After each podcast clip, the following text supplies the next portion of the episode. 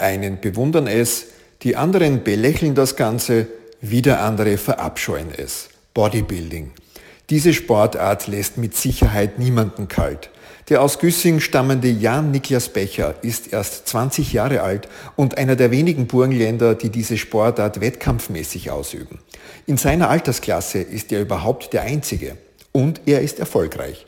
Gleich bei seiner ersten Teilnahme an einem Wettkampf errang er den Staatsmeistertitel in der Juniorenklasse.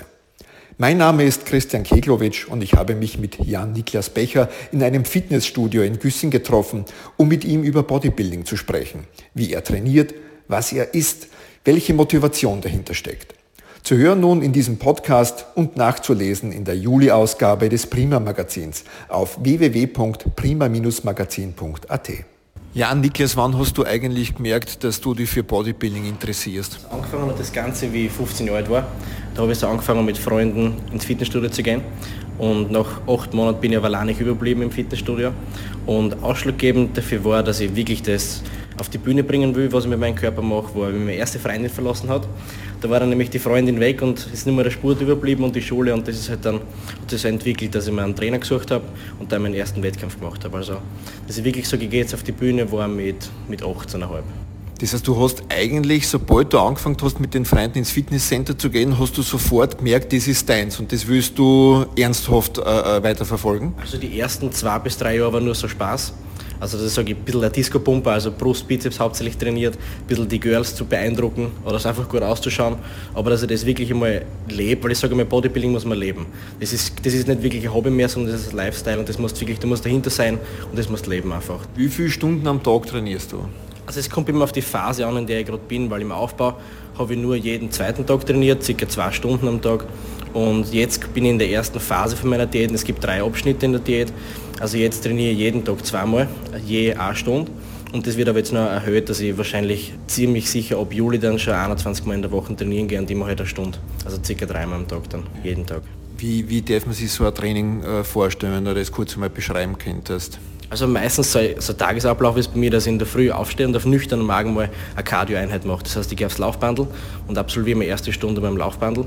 Dann gehe mal essen, damit ich ein bisschen Energie habe und dann geht es schon ins Krafttraining nach circa drei Stunden und auf die Nacht dann nochmal ähm, Cardio-Einheit. Wie schaut denn da dein Speiseplan aus? Also ich sage immer, es ist 90% die Ernährung und 10% das Training. Weil man kann viel trainieren, es gibt viele Leute, die viel trainieren, aber wenn die Ernährung nicht passt, dann wird man nie was gleich schauen.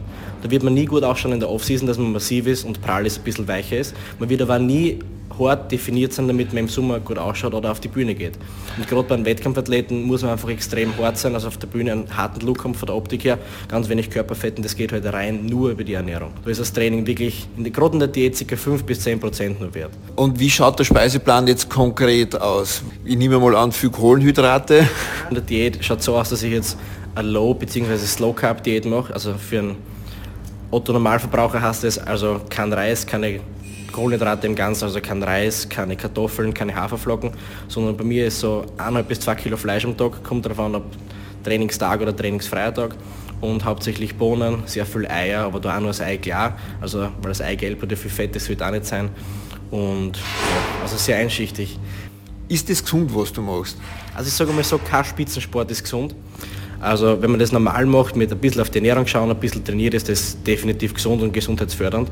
Aber so der Spitzensport, gerade die Endphasen, die letzten drei Monate vor einem Wettkampf sind definitiv nicht gesund. Aber deswegen habe ich eine Ärzte im Hintergrund, die mich da betreuen und einen Trainer. Das heißt, mir liegt schon sehr viel an der Gesundheit, aber ich weiß, ich schädige halt auch meine Gesundheit. Ich bin eher also ein ehrlicher Anfänger, sage ich selber immer, weil ich mache das erst konsequent seit zwei Jahren. Ich habe noch keine Muskelhärte. Jetzt muss ich eigentlich so fünf Jahre trainieren, damit ich mal sehe, was ist mein meine, meine Grenze. Und dann kann ich anfangen, die kleinen Proportionen, zum Beispiel, wenn ich jetzt ein Defizit in der Muskelgruppe und in der Muskelgruppe habe, damit ich auf die hin trainiere, damit ich halt im Großen und Ganzen symmetrisch bin.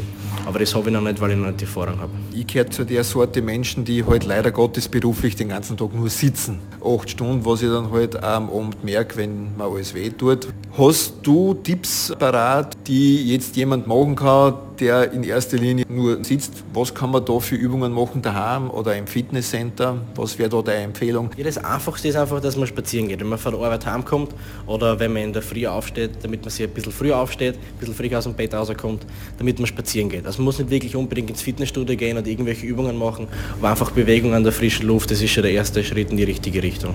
Das ist schon mal äh, sehr, sehr niederschwellig angesetzt. Ne? aber man kann nicht wirklich, also man kann keinen dazu zwingen, dass er Motivation hat fürs Fitnessstudio. Deswegen mich fragen sehr viele Leute, was meine Motivation ist und wie, wo ich meine Motivation herhöre. Meine einzige Motivation bin ich selber. Ich sehe den Fortschritt an mir und ich kann jetzt nicht sagen, anderen Personen macht das und das, damit ihr motiviert seid. Entweder man ist es oder nicht. Weil der Sport, er ist nicht einfach, weil wenn er einfach wäre, dann würden jeder machen und würde jeder gut ausschauen. Deswegen ist einfach, die Motivation muss man haben oder man hat es eben nicht. Dann sage ich herzlichen Dank und ich wünsche dir viel Erfolg auf deinem weiteren Weg. Ja, danke vielmals und danke für das Gespräch und fürs Interview. Die Geschichte über den Bodybuilder Jan Niklas Becher und noch viele weitere interessante Beiträge lesen Sie in der Juli-Ausgabe des Prima Magazins auf www.prima-magazin.at.